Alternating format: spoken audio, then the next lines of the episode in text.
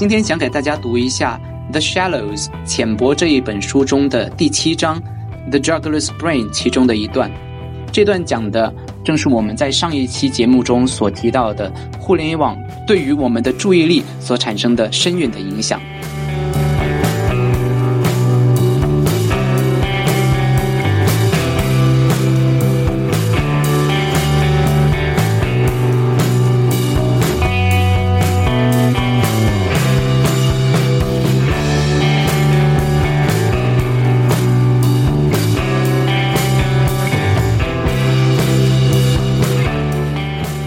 Our use of internet involves many paradoxes, but the one that promises to have the greatest long-term influence over how we think is this one.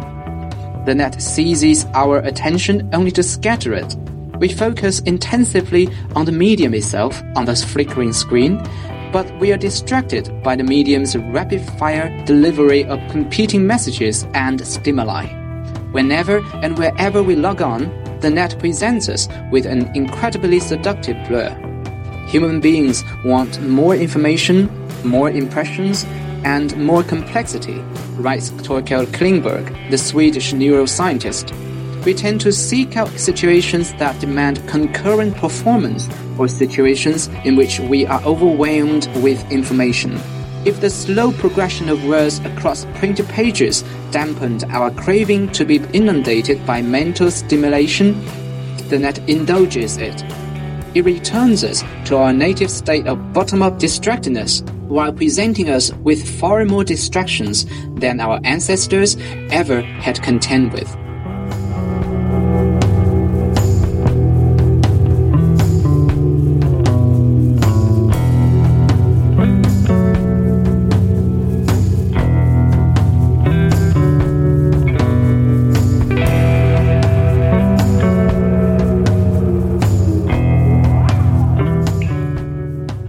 All distractions are bad, as most of us know from experience. If we concentrate too intensively on a tough problem, we can get stuck in a mental rut. Our thinking narrows and we struggle vainly to come up with new ideas. But if we let the problem sit unattended for a time, if we sleep on it, we often return to it with a fresh perspective and a burst of creativity. Research by Ap Dijksterhuis a Dutch psychologist who has the unconscious lab at Radboud University in Nijmegen, indicates that such breaks in our attention gives our unconscious mind time to grapple with a problem, bringing to bear information and cognitive processes unavailable to conscious deliberation. We usually make better decisions, his experiments reveal, if we shift our attention away from a difficult mental challenge for time. But Dijksterhuis's work also shows that our unconscious thought processes don't engage with the problem until we've clearly and consciously defined the problem. If we don't have a particular intellectual goal in mind, Dijksterhuis writes, unconscious thought does not occur.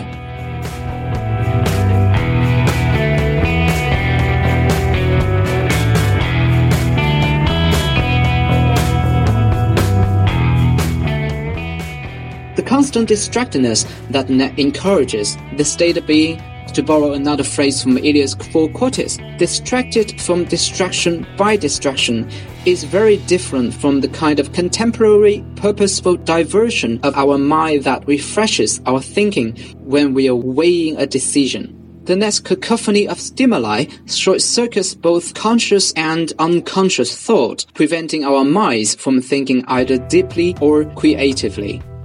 Our brains turn into simple signal processing units, quickly shepherding information into unconsciousness and then back out again.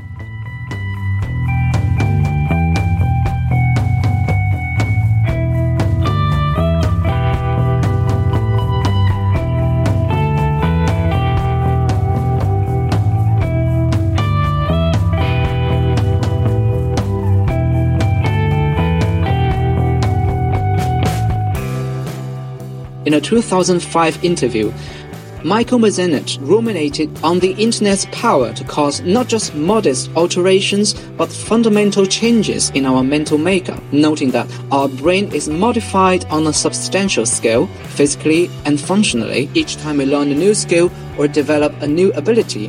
He described net as the latest in a series of modern cultural specializations that contemporary humans can spend millions of practice events at, and that the average human a thousand years ago had absolutely no exposure to.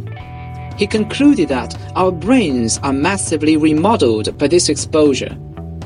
He returned to his theme in a post on his blog in 2008, resorting to capital letters to emphasize his points. When culture drives changes in the way that we engage our brains, it creates different brains, he wrote, noting that our brain strengthens specific heavily exercised processes, while acknowledging that it's now hard to imagine living without internet and online tools like Google's search engine, he stressed that their heavy use has neurological consequences.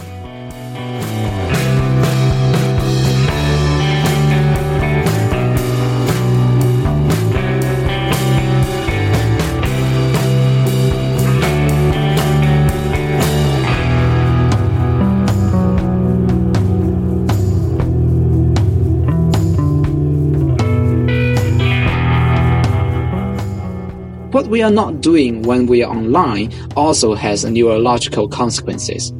Just as neurons that fire together wire together, neurons that don't fire together don't wire together. As the time we spend scanning web pages crowds out the time we spend reading books, as the time we spend exchanging bite-sized text messages crowds out the time we spend composing sentences and paragraphs, as the time we spend hopping across links crowds out the time we devote to quiet reflection and contemplation, the circuits that support those old intellectual functions and pursuits weaken and begin to break apart. The brain recycles the disused neurons and synapses for other more pressing work, regain new skills and perspectives, but lose old ones.